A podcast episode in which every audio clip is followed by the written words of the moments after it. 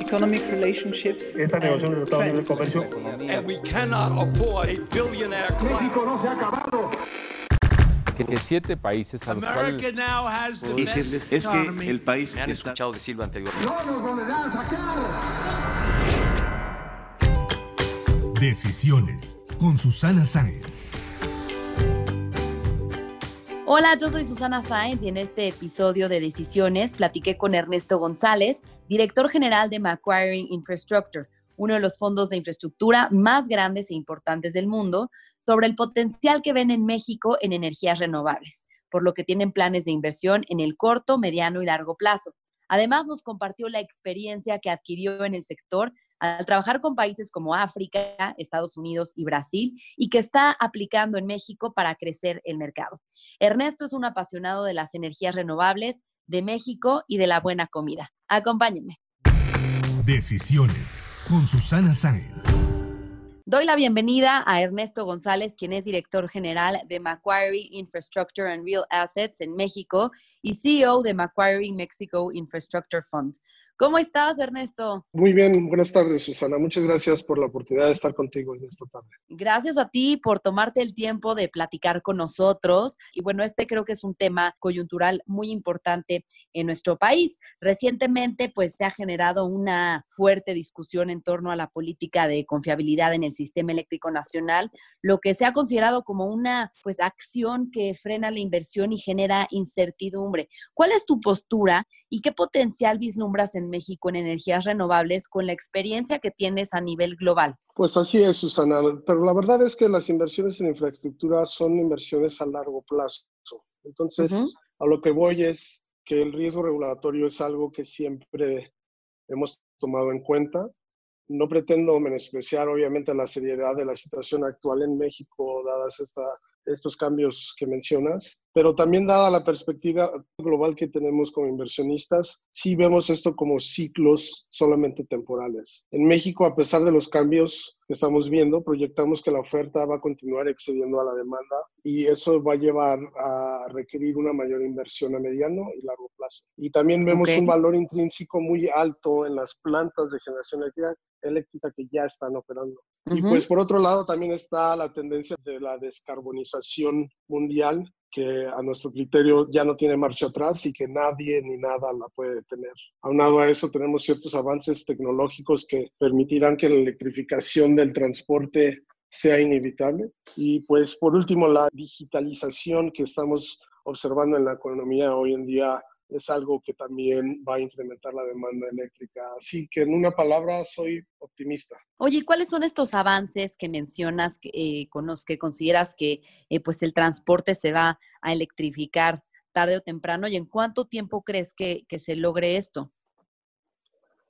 Específicamente me refiero a las tecnologías de baterías para, para los autos y pues cada vez también vemos potencias más grandes que van a permitir que, que los transportes más grandes y en algunos escenarios hasta las navieras y los aviones también puedan eh, operar con, eh, de una manera bastante eficiente con esas baterías. Lo que estamos viendo son tecnologías nuevas con químicas nuevas eh, implementadas en, ahorita que hoy día están en, en etapa de experimentación, pero en las tecnologías que ya están comprobadas estamos viendo avances que, que están llevando a un decremento muy rápido en el precio unitario de, de esas tecnologías. Es algo muy similar a lo que observamos en las celdas solares en el caso de la generación a, raíz del, de energía solar. Eh, todo lo que son los sistemas fotovoltaicos a través de los últimos años han, eh, básicamente se han beneficiado de un declive bastante considerable en el precio unitario. Esperaríamos ver algo muy parecido en lo que es la tecnología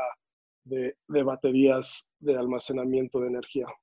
Ok, bueno, digamos que esto estamos hablando de un panorama global, ¿no? ¿Cómo ves el potencial en México de esto?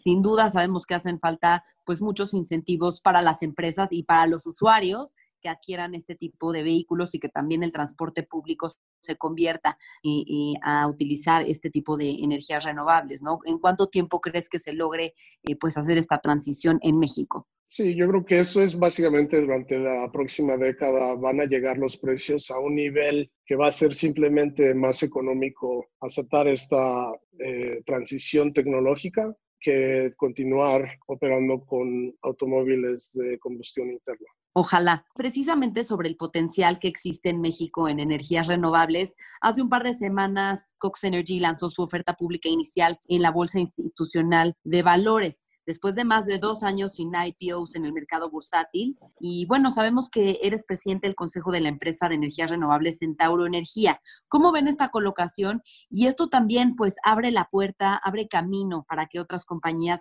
de este sector hagan lo mismo. Sí, la colocación que mencionas de Cox Energy es, eh, en mi opinión, un desarrollo muy bueno en los mercados y específicamente aquí en México. La verdad es que lo que hicieron los felicito. Yo creo que sí va a haber mucha oportunidad para grupos de, generación renovable que, sigan esa pauta. En, en, nuestro caso, pues vuelvo a lo mismo que te comentaba anteriormente. Somos inversionistas a largo plazo. Normalmente vemos plazos de inversión entre 8 a 15 años. Nosotros acabamos de armar esta plataforma en los últimos 18 meses. Entonces, en el momento en el que decidamos monetizar esa inversión, obviamente una de las rutas que analizaremos será la colocación bursátil, pero también una, transacciones bilaterales de, venta a inversionistas, ya sea privados o empresas eh, operativas. Diriges Macquarie, uno de los fondos de infraestructura más grandes e importantes del mundo, además de pues, energías renovables. ¿En qué otros proyectos de infraestructura ves oportunidades en el corto y mediano plazo en México?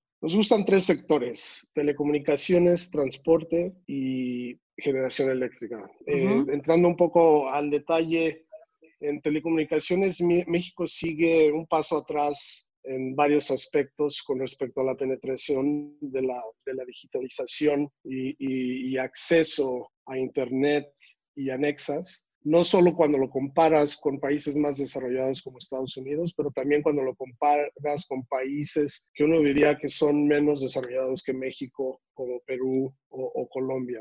Entonces vemos una oportunidad bastante enorme y amplia en ese sector, en donde estamos evaluando siempre el, el, panorama de inversión ahí y definimos infraestructura de telecomunicaciones en tres sectores específicamente. Uno son torres inalámbricas para el uso de tu celular, otro es fibra óptica para la transmisión de datos y el otro son los centros de datos donde se almacena básicamente la información que utilizas cuando tú descargas una película de Netflix o ves Amazon Prime. Todo esto está centralizado en estos centros de datos. Entonces, son inversiones que que ya estamos haciendo en otras partes del mundo, que en México ya somos dueños de una empresa que tiene más de 2.400 torres inalámbricas y que en el futuro sí prevería que entremos también en el sector de fibra óptica y centro de datos.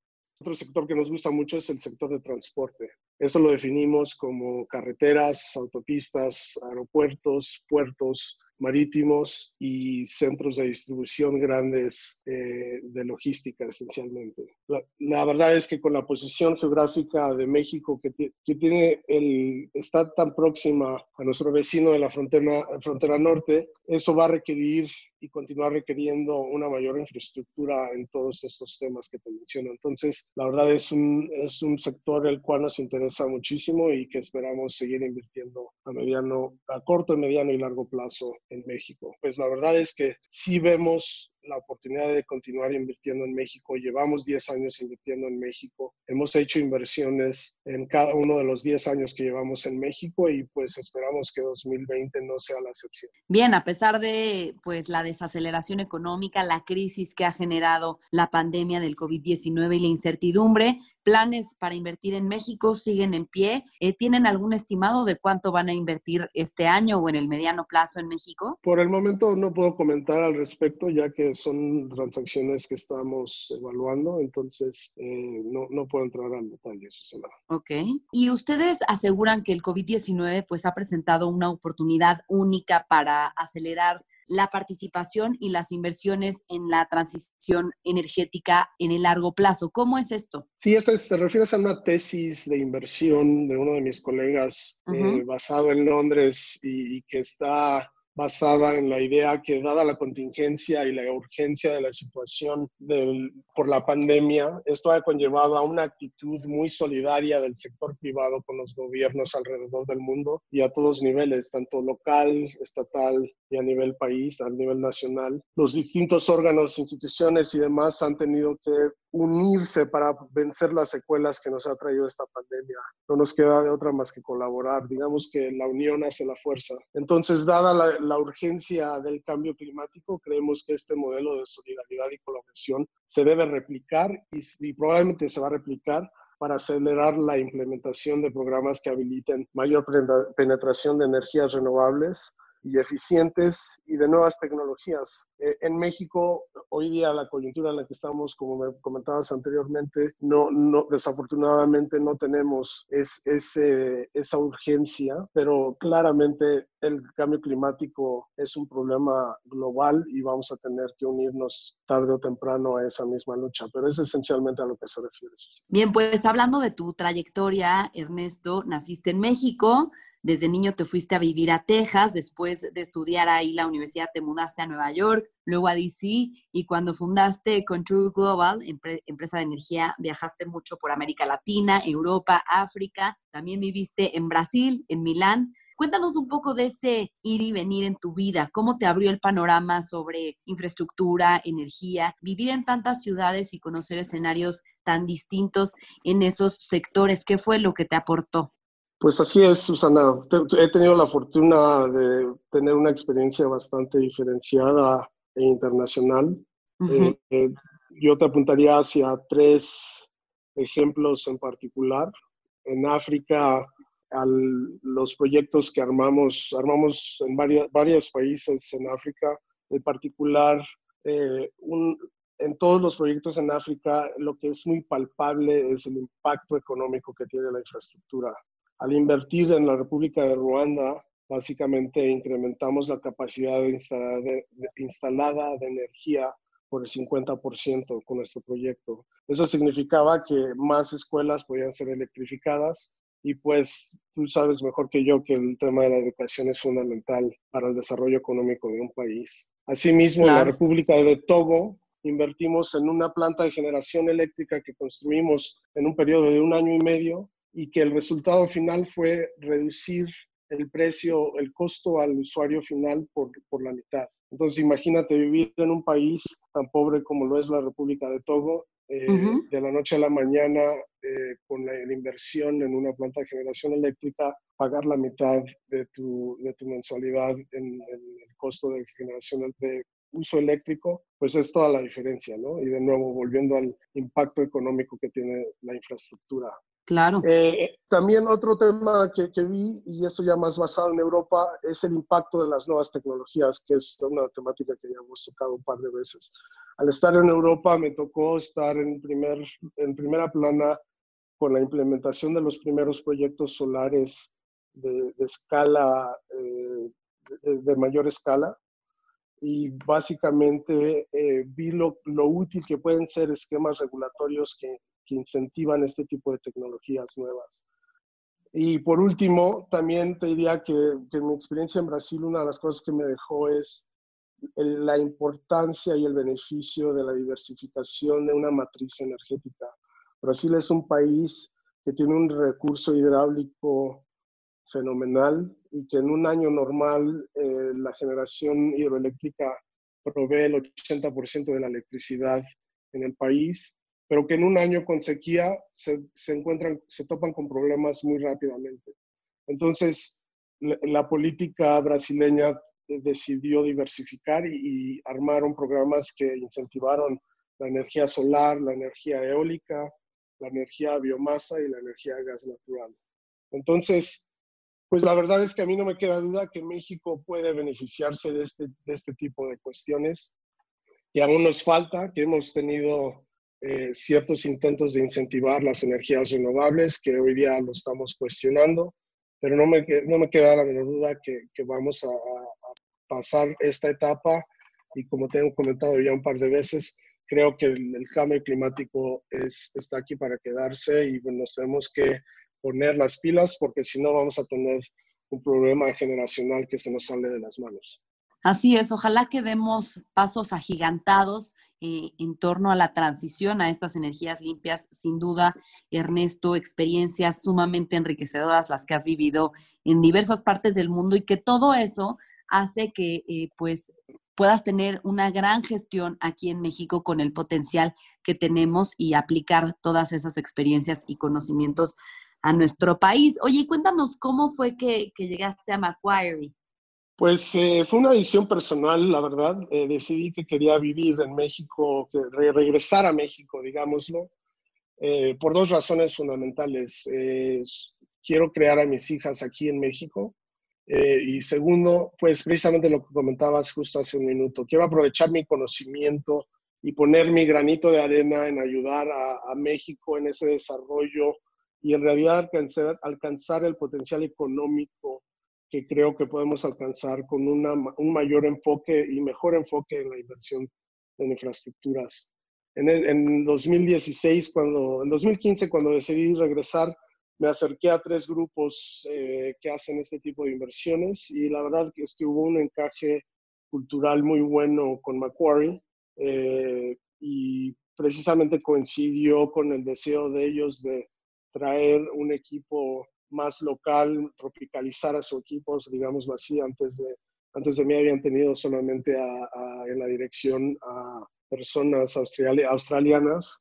Uh -huh. Y pues al ser el inversionista más grande de infraestructura en el mundo, la verdad la decisión de regresar a México y de tomar esta tarea me fue muy fácil pues qué orgullo, qué orgullo tener a un mexicano en ese puesto, Ernesto. Y bueno, también además del compromiso que tienes con México, ya hablábamos de la importancia de la educación para el desarrollo de los países y veo que también estás comprometido en ese sentido. Eres presidente de la Junta del Fideicomiso de la American School Foundation y miembro de la Junta Asesora de Antes de Partir, una ONG que ofrece pues, cuidados paliativos para niños con cáncer. ¿Cómo es que te involucras en esto y qué ha significado para ti? Parte de mi intención de regresar a México, como te comentaba, es contribuir con mi conocimiento. Y la verdad es que busqué órganos que sus misiones se alineen con mis intereses en este caso, desde que aterrizamos en México, busqué participar activamente en la educación de mis hijas y me di cuenta que el colegio era una muy buena oportunidad para hacerlo. Entonces levanté, levanté mi mano, me involucré en algunos de los comités operativos y eso llevó a pláticas de subir a, a la Junta. Estuve dos años en la Junta antes de, de tomar el, el, el, lugar que tengo hoy día como presidente de, dicha Junta.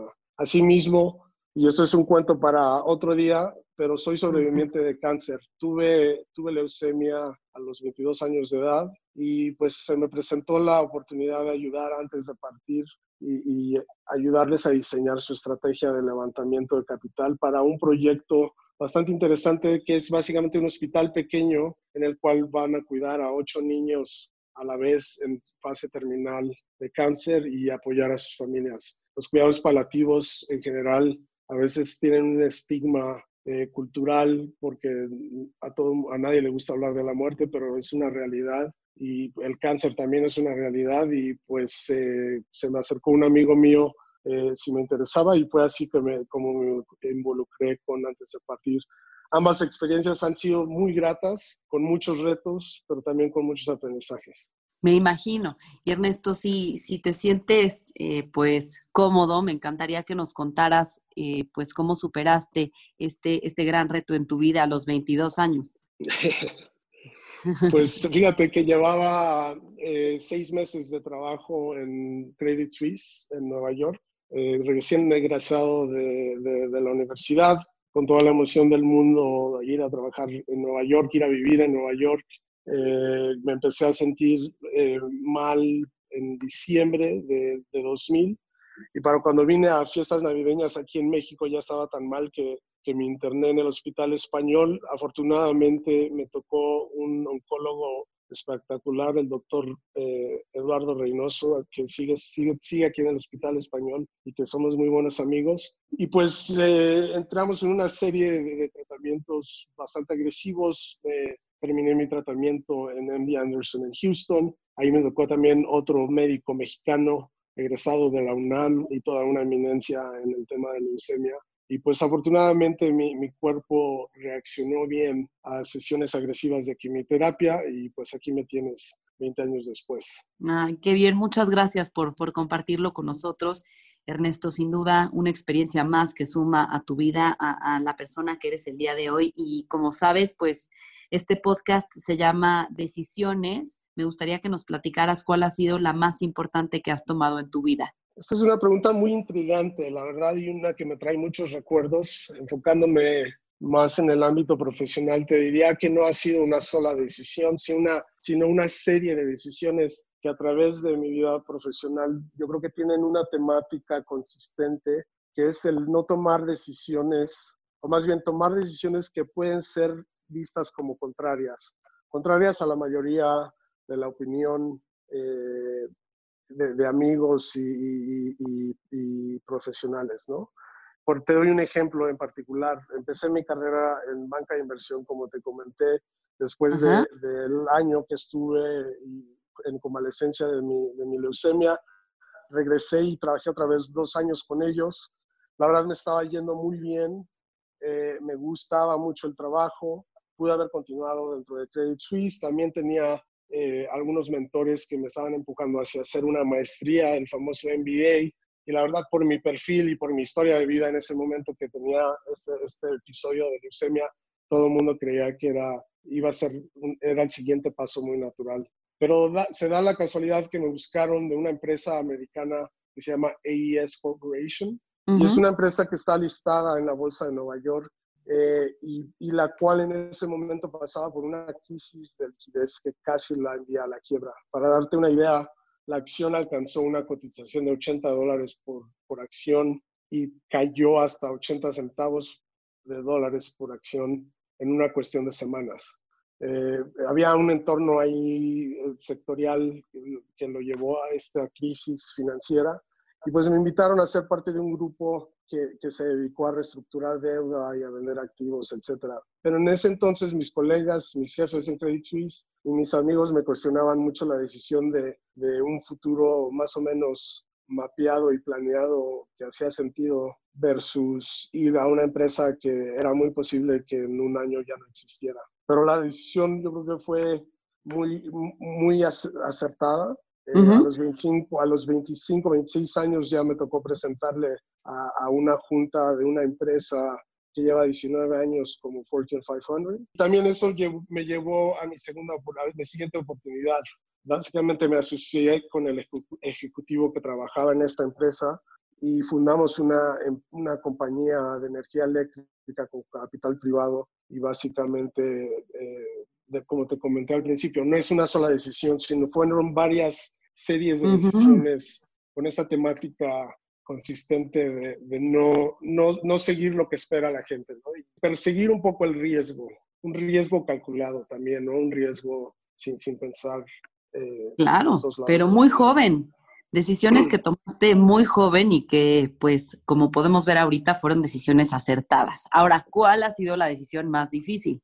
La, la más difícil, esta, esta, esta, pregunta sí fue más fácil. Eh, la más difícil es, y en línea con esta temática de, tomar decisiones contrarias, fue decidir dejar Contour Global. Como te comenté, eh, fui cofundador de la empresa, empezamos desde cero en una oficinita en Nueva York, éramos tres personas.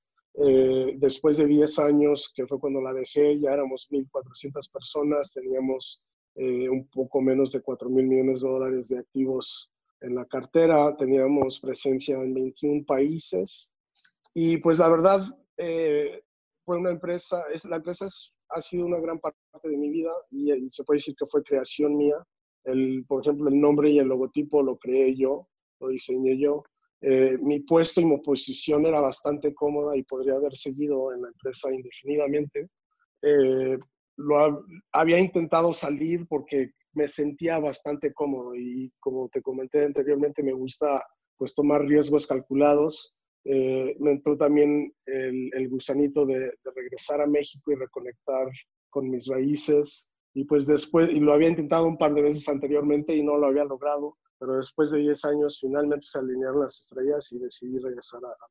Pues Ernesto, para finalizar te voy a hacer unas preguntas más personales de opción múltiple. ¿En qué prefieres invertir? ¿Renovables o en oil and gas? Renovables. ¿Gin and tonic o Negroni? Negroni. ¿Trabajar en Nueva York, Sao Paulo o México? México. ¿Deuda o capital? Capital. ¿Retiro en Italia, México o Estados Unidos? Italia. ¿Puyol o Quintonil? Puyol, qué difícil. ¿Vino francés, italiano o mexicano? Italiano. ¿Invertir en México en telecomunicaciones, energía o transporte? En las tres. pues muchas gracias, Ernesto, por compartir con nosotros tu vida, tu trayectoria, las grandes experiencias que has vivido a lo largo de estos años en diferentes partes del mundo y cómo puedes aportar a la economía mexicana. Muchas gracias.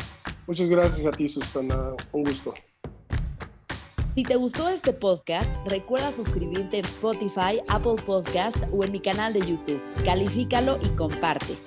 También me puedes mandar tus comentarios o propuestas de a quién te gustaría que entrevistara en mis redes sociales.